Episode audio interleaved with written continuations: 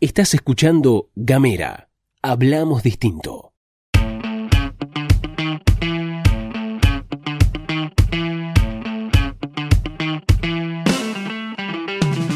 Buenos días, buenas tardes, buenas noches.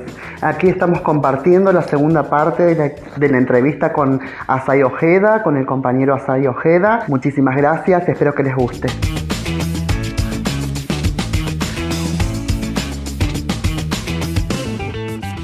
Volvamos a viajar en el tiempo una vez más y recordemos el tema cómo el sistema de salud te obligó a paternar y te impidió la posibilidad de decidir sobre tu cuerpo y sobre tu vida, ¿no? Dale, sí, que nos habíamos ido por las ramas, ¿viste? Pero está muy linda la hay, hay mu- muchas cosas. Pero bueno, volviendo al tema del aborto, este. ¿Cómo es esto? Bueno, si lo tengo que contar desde el principio, fue. fue bastante chocante. Porque algunas personas trans tenemos distintas cargas hormonales, ¿no? Eh, a mí me pasaba que yo me, me recuidaba, un montón me cuidaba. Era religiosamente tomar la pastilla porque era muy chico, no, no estaba listo para... Ni siquiera había salido del closet, nada. Estaba con la incomodidad de... ¿Qué onda con mi existencia? ¿Por qué yo me siento por dentro así y por fuera soy otra cosa? Y... Nada, me enteré de mi embarazo al mes y medio, ya estaba remil avanzado para cuando me enteré. Fue ir a la, a ir a la doctora del CAPS que estaba abajo de la casa de mi mamá y decirle, mira, me duelen mucho las mamas, estoy vomitando mucho, me siento mal. Que me diga, bueno, hacete un test de embarazo. Ah, ¿cómo me reí? Pues yo dije, no, si yo tomo las pastillas todos los días, a la misma hora, religiosamente. Es imposible.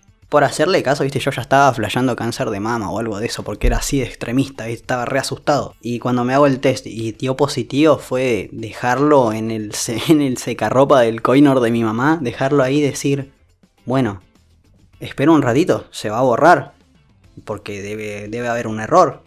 Me quedé ahí una hora esperando y no se borró. Y fue como agarrarme la cabeza y decir, ¿y ahora qué hago? ¿Qué voy a hacer? No sabía si, si decirle algo a mi pareja, no decirle nada, qué iba a hacer yo, porque adentro mío se disparó algo, viste, que todavía no sabía explicar, pero fue una incomodidad de algo en mi cuerpo. Me embaracé.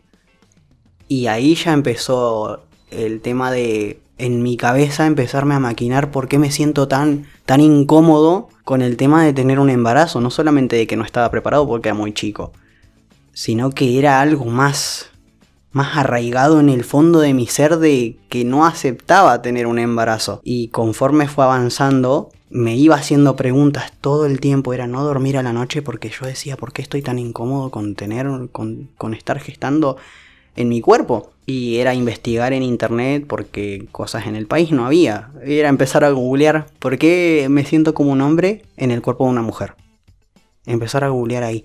Y encontré a un chico de España que estaba contando su experiencia. Y eso fue como a los seis meses de embarazo, más o menos.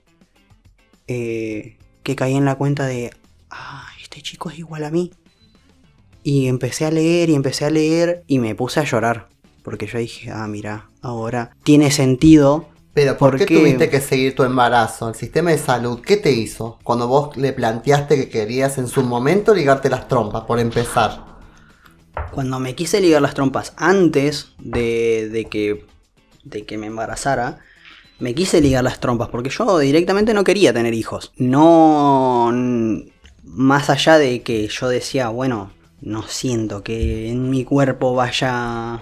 me sienta capaz de. Habían muchos factores por los cuales, como toda persona, se elige no gestar, no engendrar hijos. Yo fui a los médicos eh, y les dije, bueno, no, no quiero tener hijos, yo me quiero ligar las trompas porque no quiero tener absolutamente ningún hijo.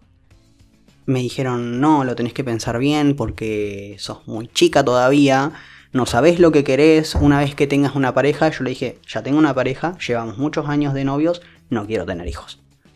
Y aún así me dijeron, ¿y le preguntaste a tu pareja? O sea que el hombre o la persona que estaba en su momento con vos tenía que decidir sobre tu cuerpo. Claro, poniendo El patriarcado ahí. poniendo en las manos de mi pareja si yo iba a tener hijos o no. Y me quedé como, ya, la primera, choque.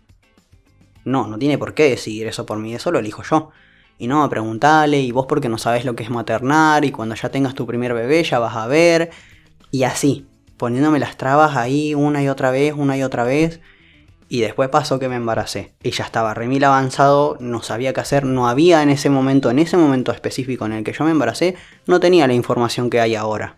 De que hay socorristas, de, de que estuviera tan, tan en fuego el tema del aborto, no lo estaba. Y yo tampoco tenía mucho contacto con gente, entonces dije, ¿y ahora qué hago? Y, lo dejé, porque ya después dije, bueno, le- mi mamá ya se había dado cuenta, después le dije a mi pareja y dije, bueno, ya está, ¿y ahora qué hago? Y era lidiar con todo eso en mi cabeza, y ya para la mitad del embarazo me di cuenta de quién era en realidad y fue como, ¿y ahora qué hago? Porque le encontré sentido a mi existencia, ahora sé quién soy, pero ahora voy a tener un hijo y me voy a tener que esconder todo el resto de mi vida. Voy a tener que hacer el papel de madre, voy a tener que seguir fingiendo, usando vestido, que los zapatitos, que las expectativas del resto de las personas. Y yo nunca voy a vivir en libertad. Y, fue, fue un choque psicológico bastante fuerte porque por fin había descubierto quién era yo y no iba a poder vivir conforme a lo que yo sentía en, en mi interior, que no se elige ser trans, simplemente lo sos porque desde que tenés uso de razón ya sabés que hay algo acá que no concuerda, ¿viste? Y fue bastante feo porque fue empezar a aguantarme la depresión, resistirlo porque la personita que estaba viviendo dentro mío no tenía la culpa de nada, ni, ni, esa, ni, ni el bebé ni yo habíamos elegido eso, pero fue como, ¿y ahora qué hago? ¿Ahora qué voy a hacer con esto? Tengo que aguantarme porque la depresión y no comer y todas esas cosas le iba a hacer mal. Y, y me sentía culpable. Era vivir con la culpa, transitar toda la gestación con culpa, con el disgusto de que. de decir, bueno, este cuerpo y no, no me gustaba mi cuerpo, no me gustaba absolutamente nada. La pasé horrible, me la pasé enfermándome. A causa también de, de que, una, mi cuerpo no aguanta mucho cualquier cosa, un resfrío no aguanta nada. Y gestar no es para nada fácil, es todo un proceso que cada quien lo vive distinto, ¿no? Pero en mi caso fue terrible.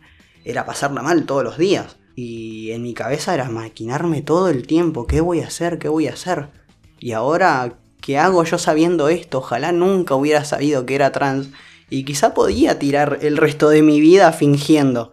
Pero, una vez que... ibas a ser feliz Y, tampoco. y no, y, y dije, y ahora que lo sé, y ahora que tengo la posibilidad de ser feliz al alcance de la mano, y no voy a poder porque tengo esto. Y me lo tuve que tragar y aguantármelo, pero una vez que ya lo tuve, que me costó un montón porque mi cuerpo directamente se negaba, estuve cuánto, desde las 7 de la mañana hasta la medianoche con trabajo de parto y con inducción de parto. No pude, no podía. Ya en el, en el último tacto de la. En el último tacto que hacen en el trabajo de parto para la medianoche, yo ya lloraba. Y le dije, no, si lo tenés que sacar, sacalo, porque yo ya no voy a aguantar más. No aguantaba más. No aguantaba más, me daba miedo que cualquiera me tocara, no quería más nada, simplemente quería que naciera y ya está, porque encima me había enfermado. Tenía eh, parto riesgoso, porque me había enfermado del hígado y, y corría riesgo no solamente mi vida, sino también que ya estaba por parir y dije, pues me recostó, lo voy a tener. Y tenía miedo. Y fue como, bueno, en- me hicieron, me practicaron la cesárea y fue, fue horrible porque o, me o estaba a punto de desmayarme o tenía la presión para allá arriba. Y tenía una enfermera constantemente hablándome y diciéndome, eh, de calmarte, trata de calmarte. Y cuando me estaba por, por desmayar era, trata de mantenerte ahí, quédate acá. Y fue duro. Y después cuando ya lo tuve estaba con la anestesia que no podía hablar, no podía nada. Y me trajeron un carrito y lo miro así y me quedo mirándolo porque no caía que yo había tenido un hijo. No lo asimilaba todavía. Y me dicen, este es tu hijo. Y hubiera deseado que las cosas fueran diferentes, ¿no? Pero en ese momento cuando lo miré, pese a que era una criatura hermosa, me di vuelta y me puse a llorar. Di vuelta la cara para el otro lado de la camilla y me puse a llorar. Porque dije, el resto de mi vida voy a tener que fingir. Porque no voy a poder ser yo. Voy a tener que hacer el papel de mamá y continuar con ese papel hasta el día que me muera. Y ya no, no, no, no veía esperanza, no veía un momento feliz, no lo veía. Y a partir de que lo tuve, fue como, bueno, puedo dejarme de caer en paz, porque ya no le va a afectar, no está conectado a mí, ya no le va a afectar si yo siento la depresión. Y fue caer en picado, absolutamente en picado, cada día estaba peor porque todo el tiempo pensaba lo mismo. Lo cuidaba sí, lo cuidaba un montón. Pero el tema del cariño, del vínculo que tenía que, que dicen, dicen las madres tienen ese instinto materno, que vos ves al, ya lo sabés que vas a tener un hijo y lo amás. Eso no existe en realidad. Como cualquier persona en todo el mundo, los vínculos se forman. No es que el cuerpo, el cuerpo hembra está predeterminado a sentir cariño para gestar y esas cosas. No, esas cosas se generan. Y a mí me recostaba eso. Que la responsabilidad la tenía, estaba. Pero me sentía culpable todo el tiempo porque no podía aceptarlo como mi hijo. Lo cuidaba como había cuidado a mis hermanitos. Trataba de ver ese vínculo en él. Y me sentía culpable todo el tiempo porque yo decía, pucha, se supone que no, no dicen que el instinto materno no existe eso en realidad. Ahí caí, eso no existe. Porque a mí no me nacía. Y fueron siete meses muy duros de no saber qué hacer con mi vida porque tenía miedo, estaba triste, eh, me negaba completamente a decir, yo no quiero vivir más, no quiero esta vida. Y llegó un momento en el que, bueno, por miedo, yo había dejado a mi pareja porque dije, no, ya está. No, no quiero vivir así. Y si se entera o si se da cuenta, no sé, en mi semblante de que yo cambié y me pregunta y si yo le digo, mira, yo me siento así y me deja. Va a, ser, va a ser una desgracia más, un dolor más por el que voy a tener que pasar, no lo puedo aguantar. Y sin explicarle nada lo dejé. Me dolió, sí, me dolió un montón. Porque, porque lo amaba muchísimo lo amaba, pero tenía mucho miedo de que me dijera, no, mira, sos un monstruo, sos un fenómeno, una cosa rara, y, lo dejé.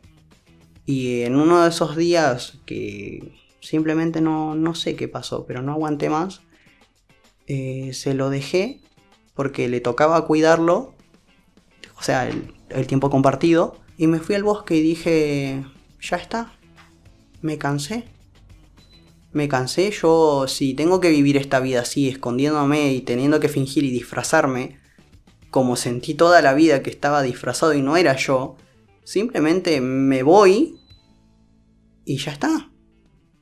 Y fue tiempo largo, viste, de estar fijándome a ver cómo puedo hacer para no fallar, para poder irme y no fallar. Y estaba ahí, con la soga alrededor del cuello, colgado de un árbol, y esperando ahí, bueno, a la de tres. Y en eso me quedé pensando, ¿realmente me voy a ir así, sin más? Ni siquiera di el esfuerzo, viste, de, de plantarme y decir, no, mira, yo soy así y voy a hacer esto a partir de hoy.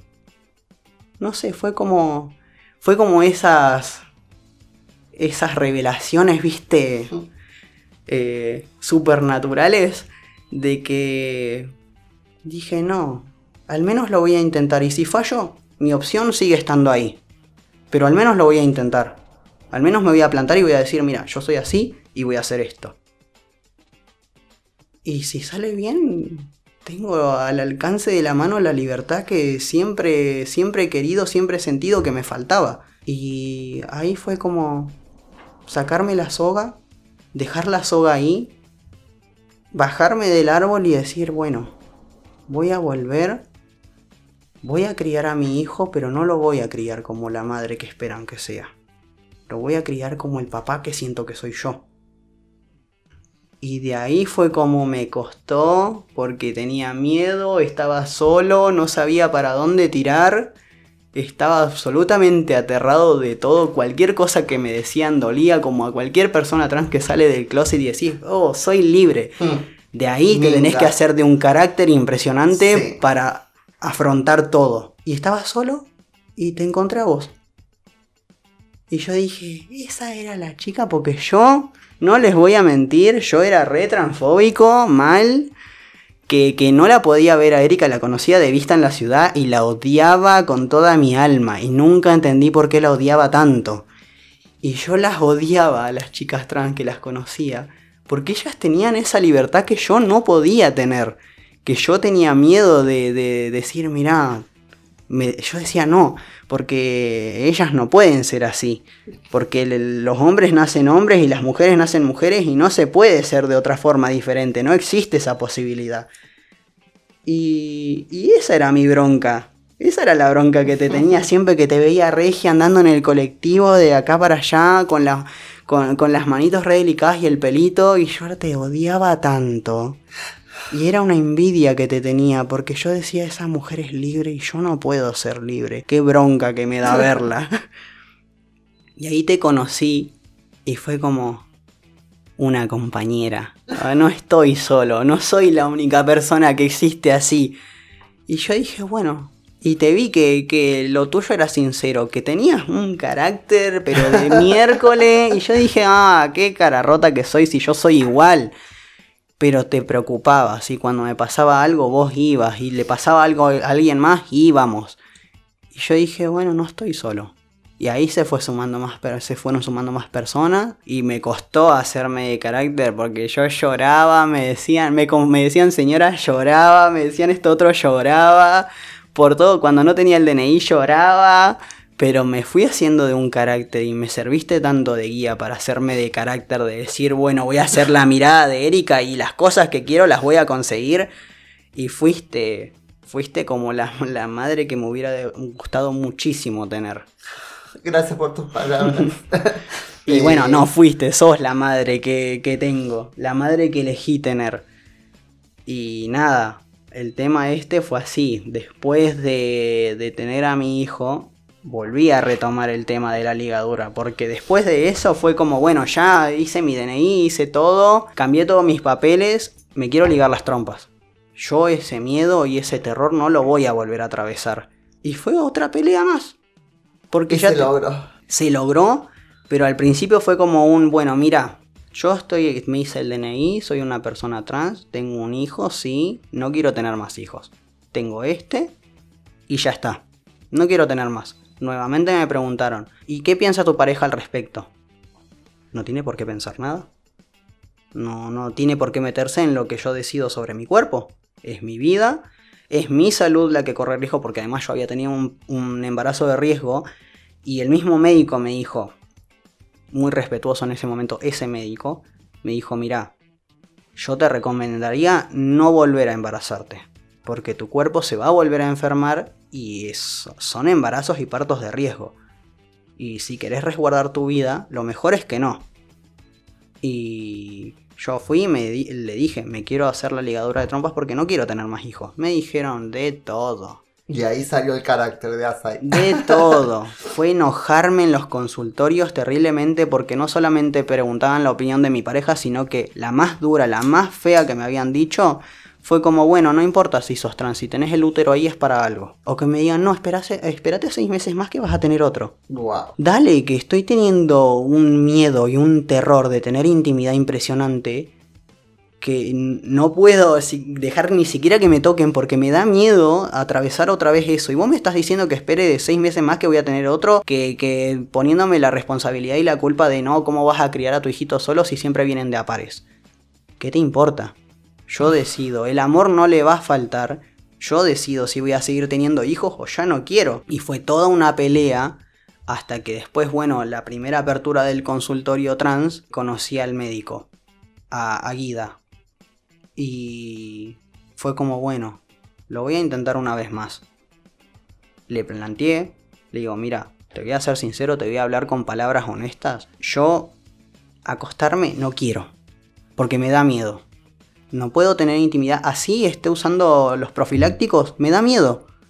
Y me está afectando mucho, no solamente psicológicamente, sino que está afectando mi relación de pareja, porque yo no quiero nada simplemente por el miedo de embarazarme otra vez y tener que atravesar todo eso de nuevo. Y me entendió, me dijo, sí, por supuesto, que es completamente tu derecho, yo no tengo por qué intervenir en eso. Me explicó los distintos procesos que se podían hacer, hasta lo, lo, lo adecuó a mí porque le dije, mira, no quiero estar en cama porque mi bebé demanda mucho y no quiero estar en, cama sin poder atenderlo por, por esas cuestiones de que no me puedo levantar ni nada de eso. Y me dijo, podemos hacerlo así. Me dijo el proceso cómo se podía hacer. Lo único que te voy a pedir es que si me podés firmar el permiso, yo te lo firmo. Pero vos me lo vas a hacer, ¿no? Sí, por supuesto. No tengo por qué negarme. Y lo hizo. Y el trato fue con ese médico fue estupendo, el respeto que me tuvo fue estupendo, el respeto a mis pronombres excepcional. Marcelo Guida es grande. Sí. Y es al único que veo, es al único que veo con el que charlamos, que tenemos una buena relación y que cuando tengo alguna incomodidad con mi cuerpo o con algo, puedo hablar con él, porque tiene trato muy humano hacia mi persona. Y es algo que hoy día está complicado para las personas médico trans. amigo que encontraste en el sistema de salud. Claro. Después, bueno, obviamente se sumó Vicky, Victoria Leguizamón, y es la que lleva adelante toda la lucha nuestra, porque también tuvo que acompañarlo a Marcelo Guida. Por supuesto que cuando. La lucha y todo lo demás, porque no les fue fácil a ellos como profesionales. No les fue fácil.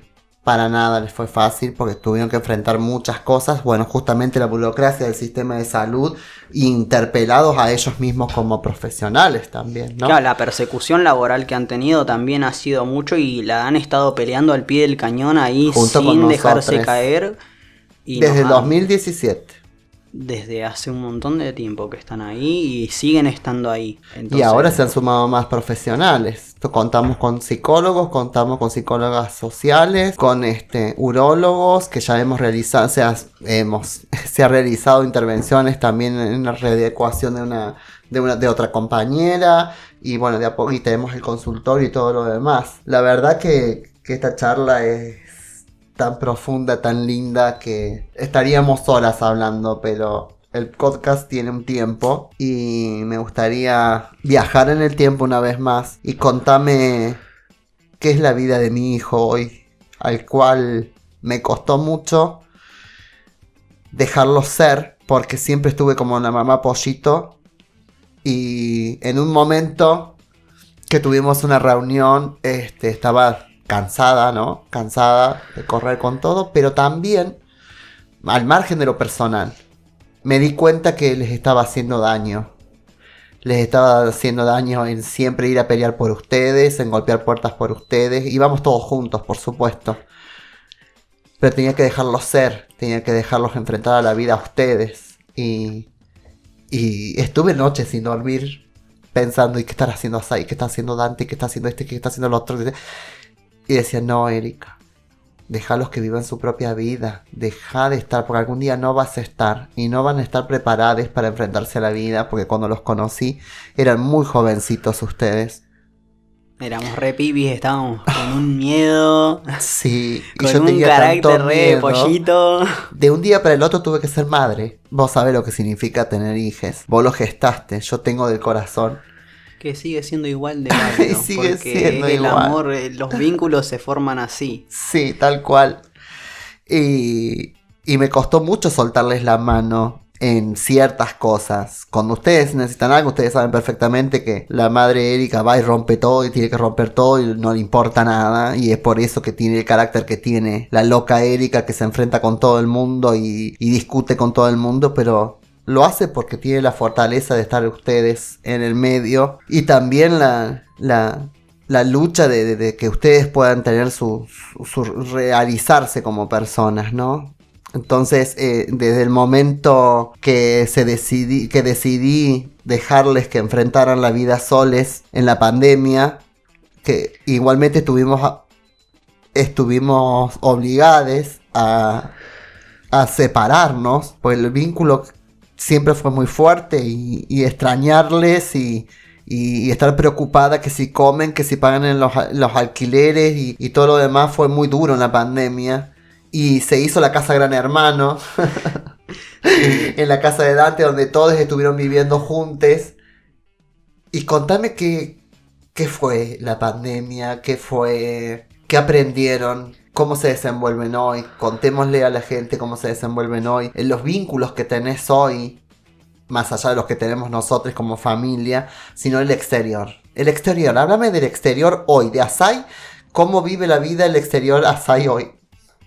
Y hoy, bueno, me recostó en la pandemia, ¿eh? Pero ah, fue como un, bueno, viste esas etapas que la vida te pega un cachetazo y vos decís, acá me tengo que hacer más fuerte de lo que ya era, porque si no, no, no, no voy a aguantar. Fue, fue un golpe duro, que ahí dije, bueno, tengo que crecer más de lo que ya crecí y ponerme los pantalones y pelearla, porque Eri no va a estar siempre para, para estarme salvando las papas, nadie va a estar siempre para salvarme las papas, soy yo quien dependo de mi vida y yo tengo que crecer y ocuparme de mí. Y fue vivir con Dante, que fue una buena experiencia porque me ayudó mucho a eso del tema de socializar, que a mí me cuesta un montón de ser compañero, de, de reforzar ese vínculo, de preocuparme por mi hermano de acompañarnos mutuamente en las cosas, en los tratamientos, en las preocupaciones del día a día. Fue difícil, sí, convivir siempre es complicado, pero lo sobrellevamos muy bien, nos apoyamos los les unes a los a otros, nos estuvimos apoyando mucho y ya cuando me sentí listo para decir, bueno, me voy a vivir solo, porque nunca había vivido jamás en mi vida absolutamente solo dependiendo de mí, eh, fue como, a ver, me siento preparado, lo voy a hacer.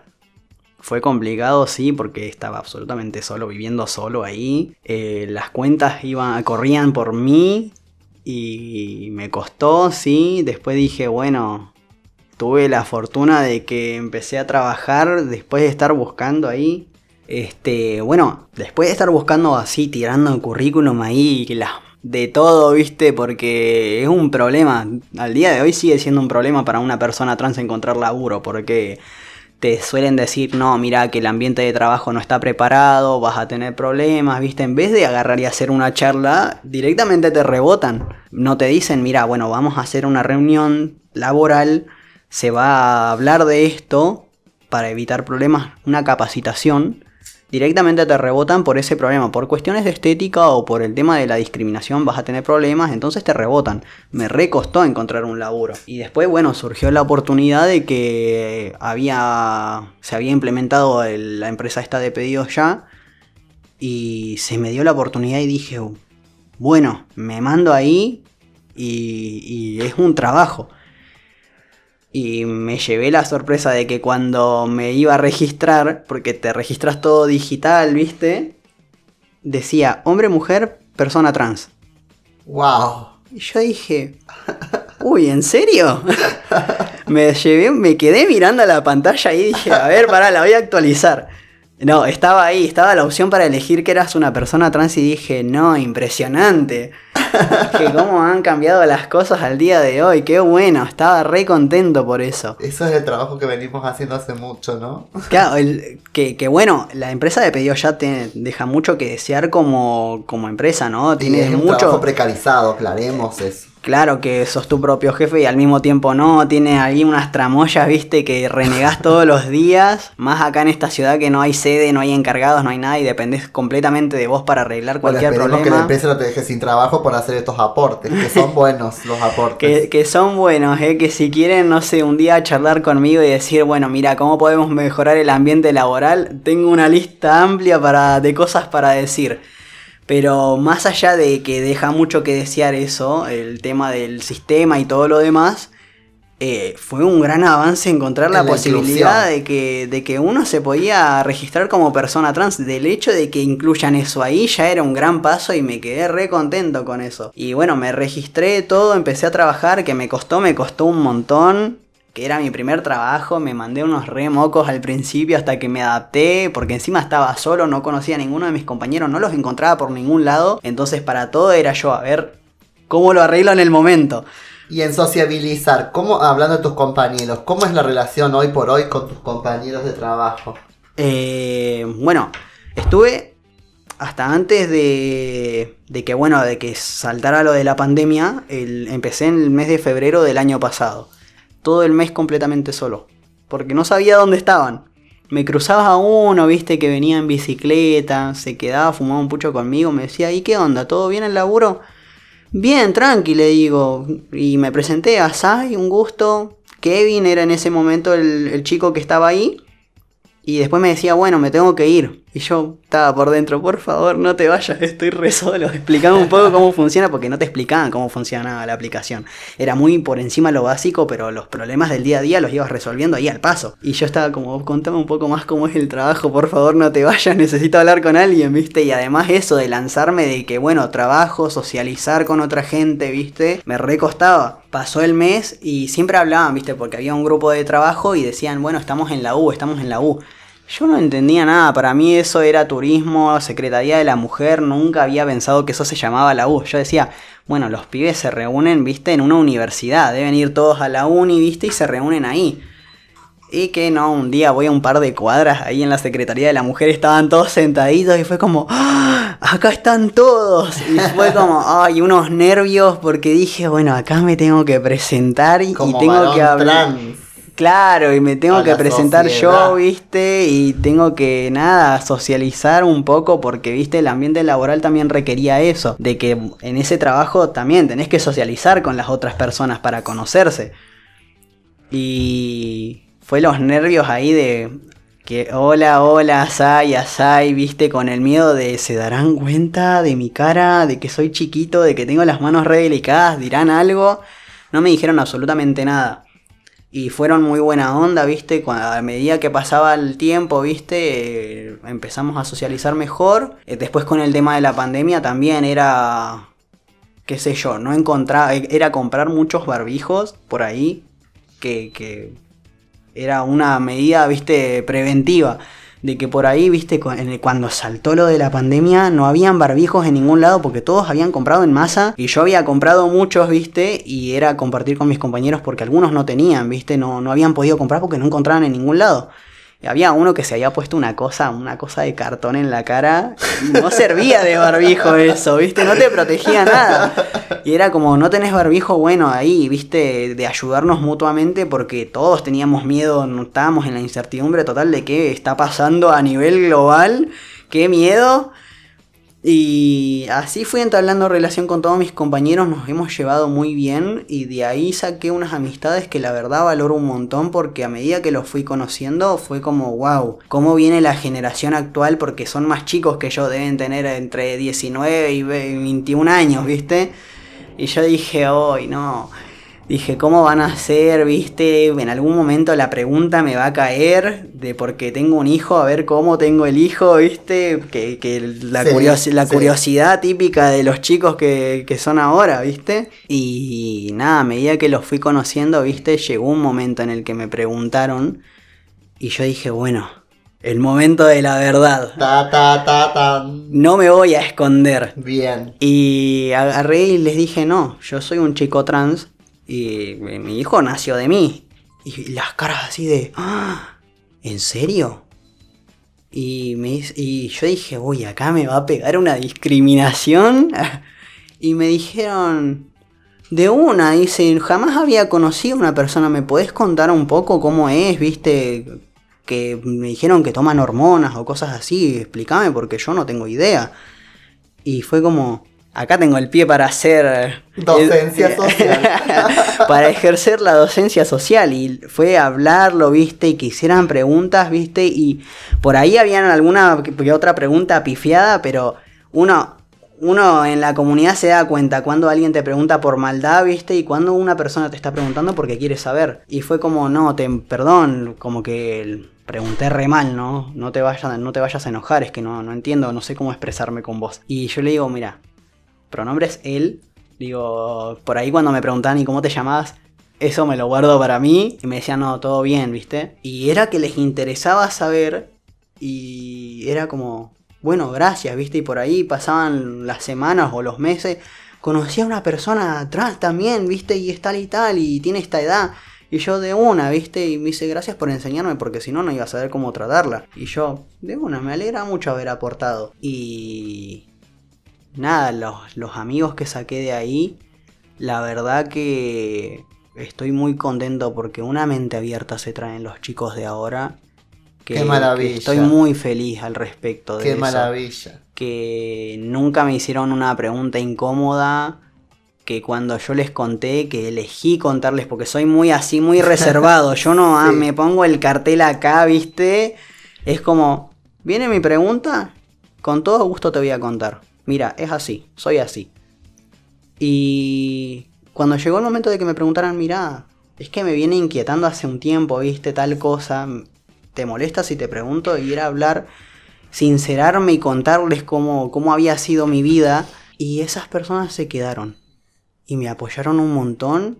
Y así como yo estuve para ellos en la pandemia, estuvieron para mí y ayudarnos mutuamente. Y dije, qué buenos amigos que saqué de ahí. La posibilidad de que me convertí en una persona más social de lo que era. Y que saqué amistades valiosas de ahí que hasta el día de hoy, vos sabrás, es mi amigo que ayer me acompañó a hacer lo de la nutricionista. Del nutricionista. Del nutricionista, No le ¿viste? pongamos ella al doctor que, que no es ella. Y nada, fue muy lindo porque por ahí me dicen, no, y estás bien con las hormonas, viste que se preocupan, viste, de, y cómo vas con el tema de las hormonas, estás bien de salud, viste, está, todo en orden. Y yo dije, ah, esas son amistades sinceras, viste, que, que te preguntan, que les importa, que te respetan. Con, hemos, he- hemos, he ampliado más mi círculo de, de, de socializar, viste, por ahí se juntan, no sé, con otros amigos que yo no conozco. Y a mí me entra una ñañara, viste, de oh, personas extrañas, no quiero.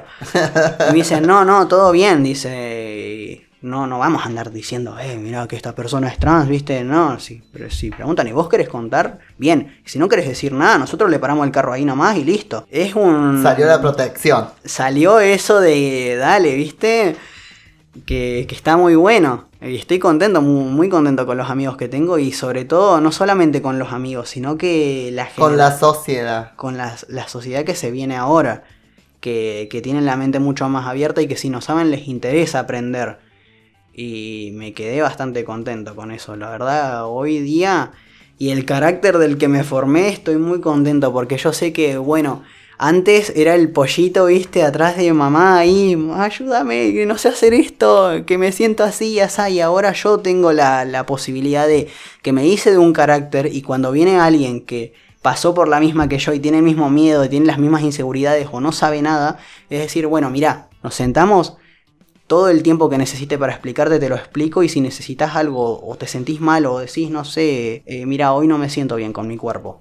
No me siento bien con esto, con lo otro, me pasó por ahí, piensan, suelen venir y decirme, mira, es una pavada, pero estoy re triste porque todavía no me puedo hacer el DNI. Te lo entiendo completamente. Yo también pasé por eso y es completamente válido que tengas miedo, que, esté, que tengas la frustración, que estés triste, pero acá tenés a alguien para venir a hablar. Es eso de, de yo pasé por eso y ahora puedo agarrar y apoyar a esas personas porque me armé el carácter para poder hacerlo. Y de, de no decir, bueno, hago la mía, ya me hice de carácter, voy a andar solo por ahí, ¿viste? Pero no, es eh, la responsabilidad esa que, que también la tenemos mucho como hombres trans. Que las mujeres trans, excepcionales de que salen. Salen y luchan, no se esconden para nada. Los chicos trans he vi- he visto mucho que es muy bajo perfil. Muy escondidos por ahí, viste, muy en la suya. Que lo entiendo mucho, pero llega un momento en el que vos decís, no, no puedo estar escondido así. Porque mientras yo estoy escondido, ahí están las compañeras que están haciendo las marchas, que están haciendo esto, lo otro. Yo no me puedo quedar atrás y decir, es como que no existiéramos. Porque cuando decís trans, ¿qué es lo primero que piensa la Las gente? feminidades. Las feminidades trans. Y las ¿Y masculinidades. las, mu- las masculinidades dónde están? Piensan que no de- existen por el simple hecho de que nosotros no nos visibilizamos, decimos, mira, soy trans, no me voy a estar escondiendo. Que algunos sí, agarran y desde... Vos le decís cómo te llamás, soy trans, listo. Y después hay otras personas como yo que cuando llega el momento agarrás y decís, bueno, llega la oportunidad y lo cuento. Pero está en nosotros eso también que si lo escuchan los chicos trans, nos tenemos que dejar de esconder y de andar bajo perfil, porque muchas veces he visto en nuestro lado de la comunidad muchas quejas de no, porque nos invisibilizan, no nos tienen en cuenta. ¿qué estás haciendo? No depende del otro. ¿Qué estás haciendo vos para que seas visible? Eh, La, la- la muestra está clara cuando se hicieron los encuentros de las masculinidades y feminidades Por acá en. Tierra del Fuego, que lo tuvimos que militar horrores. Un montón porque Un no se quería incluir, pero ahí no, había... no solamente no se querían incluir, sino que también fue un trabajo sociocultural dentro del espacio. Sí. Y fue un, un trabajo que llevó años y años y años hasta que hoy por hoy las compañeras eh, nos incluyen a toda la comunidad travesti trans, no solamente las feminidades, porque antes incluían, costó un poquito las feminidades, no mucho, un poquito. Después, el tema de las masculinidades hubo una discusión y hoy por hoy se acompañan a las masculinidades trans dentro del movimiento feminista, que eso también fue un gran avance y un gran trabajo que se llevó, que estuvimos realizando durante mucho tiempo también acá en la provincia, ¿no? Claro, que llevó, llevó su laburo, pero ahí está en nosotros agarrar y, las aparecer y mantenernos. no nos perdíamos asamblea. Era A estar ahí, mirá, acá, masculinidad trans, ya llegué, estoy acá, Eh, hay que existo. hacerlo. Pero está mucho también en esa parte de la comunidad de las masculinidades trans que no se estén escondiendo, que no estén tan bajo perfil, porque muchas de las quejas que surgen de parte de ellos es lisa y llanamente culpa de ellos también. Culpa Y sí. nuestra de que nosotros estamos escondidos abajo de las piedras, que si nosotros saliéramos igual que las compañeras, no pasarían esas cosas. Exacto. Pero es un laburo que en nuestro lado tiene que, surgir, tiene que nacer de, mirá, no voy a dejarle todo el laburo a las chicas, nosotros también. Nosotros también tenemos que hacer. No estar ahí todos escondidos esperando que nos caigan los derechos porque sí, porque Mm. las chicas son las que están poniendo el cuerpo, nos corresponde también. Somos parte de la misma comunidad. Nos sí, también están los ambos. casos machirulos también. También, que eso no lo voy a negar. eh, el, el machismo es algo que trasciende los géneros, Exacto. los sexos. Un chico puede ser trans y seguir teniendo eso arraigado el machismo Uf. como ninguno. Y ahí también, incluso yo, hasta el día de hoy, es como que a veces me salta un combo y yo digo, ay, no, me salta algún comentario o algún pensamiento en mi cabeza y digo, eh, no, pará. Pará, Sai, eso es re de machirulo, eso no va. Y ahí ponerme a pensar, no, mirá, ¿por qué pensé eso? A ver, ¿qué ideales Es que tengo una yo en mi cabeza? masculinidad no se construye con ser machirulo. No, no, no porque seamos hombres trans, es como por ejemplo eso que tenía yo al principio. De, ah, bueno, tengo que salir con mujeres, ah, bueno, tengo que vestirme así, me tengo que peinar así, me tengo que sacar todos los aritos, comportarme de cierta... Sí, tal cual. Metiéndome en el estereotipo de machirulo, ¿viste? Porque, porque así es como Para tiene que ser un hombre. No, un- uno construye la masculinidad Como siente la libertad de ¿Cómo, hacerlo. cómo se siente? Yo, por ejemplo, me dejé el pelo largo, me llené de aritos por todos lados. A mí me gusta estar arreglado. Hoy, hoy porque estoy re zaparrastra, ¿viste? Estoy re desarreglado, pero a mí me gusta arreglarme. Y también eso de, de agarrar y decir no voy a, a encasillarme, le dio la libertad, por ejemplo, a Dante. Sí. Que Dante no salía del closet porque él pensaba, no, los hombres tienen que ser así, asá. Y se empezó a hacer todo un esquema de hombre, cómo tenía que ser. Y un día agarró y me dijo, mira, yo te conocí a vos y recién ahí salí del closet. Porque pensé que los hombres tenían que ser así. Y después te vi a vos, que te pones los aritos, que te teñís el pelo, que, que no te... No te Estereotipas. No te... Encima en los ademanes de las manos o en la forma de hablar, cómo hablo yo. eh, me dijo, vos te comportás así, como, como sos, sin reprimirte nada. Y ahí me di cuenta que los hombres no solamente son esto. Hay una, una, una gama amplia de cómo puede ser un hombre. No hay una regla específica de cómo es el hombre, cómo es la mujer, cómo es no binaria.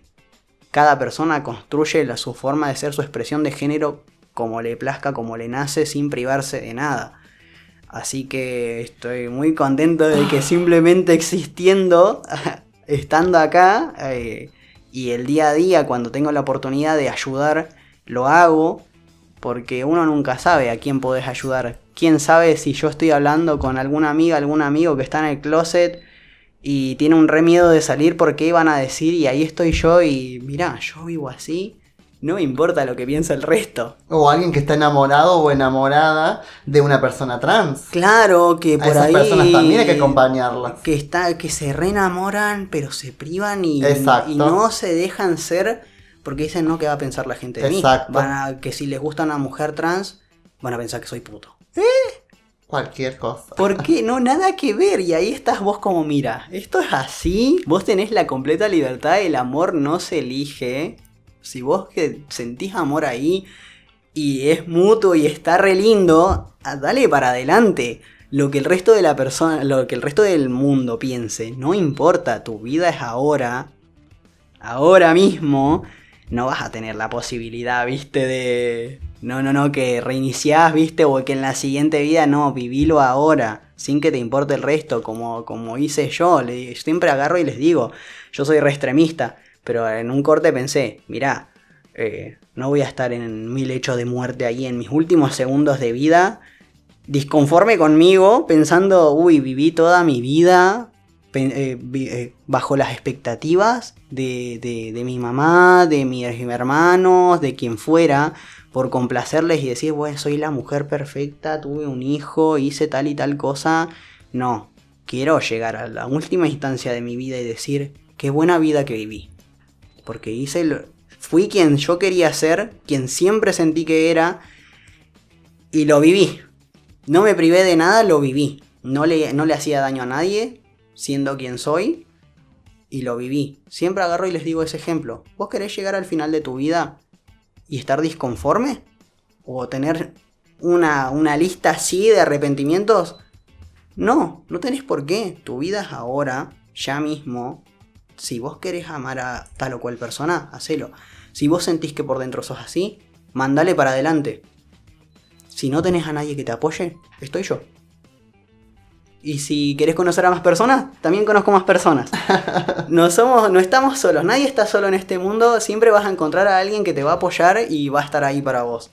Así que si hay personas que tienen mucho miedo ahí, que están teniendo sus inseguridades, sepan que acá yo por ahí ni conozco, me cuesta mucho acordarme los nombres, pero vienen y me dicen, mira, yo te escuché o te vi en tal lado, puedo charlar un rato con vos, yo estoy completamente disponible porque es la, empatía que tiene uno como ser humano, es eso que tenemos que trabajar tanto. Oh, tanto. Pero ahí estamos. La verdad, sabe que es un orgullo haber estado transitando este momento de activismo, de militancia, de, de concientización sociocultural, de enseñar, de ser docentes a través de este micrófono, de este espacio en el cual estamos muy agradecidos, que es Gamera, de Luces Carpati y Gastón Lodos, que nos abrieron las puertas de, de, su, de, su, de su espacio, de su lugar y que nos abrazan como familia y siempre somos bienvenidos. Así que estamos cerrando este cuarto capítulo de Rediversa Positiva de este podcast, en el cual fue muy emotivo y maravilloso haberlo transitado. Y nos vemos en el próximo capítulo, que va a ser el capítulo número 5, con otra entrevista maravillosa como esta, en la cual me siento plena que has podido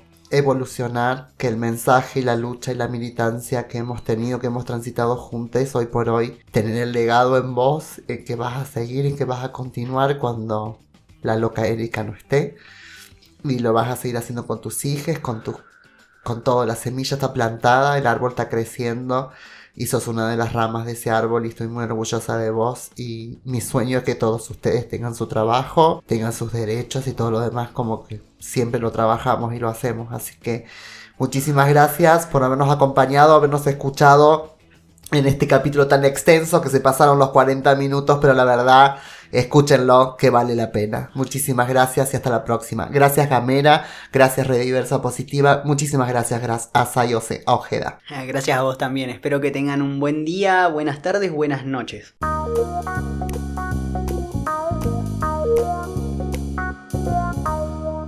Estás escuchando Gamera, hablamos distinto.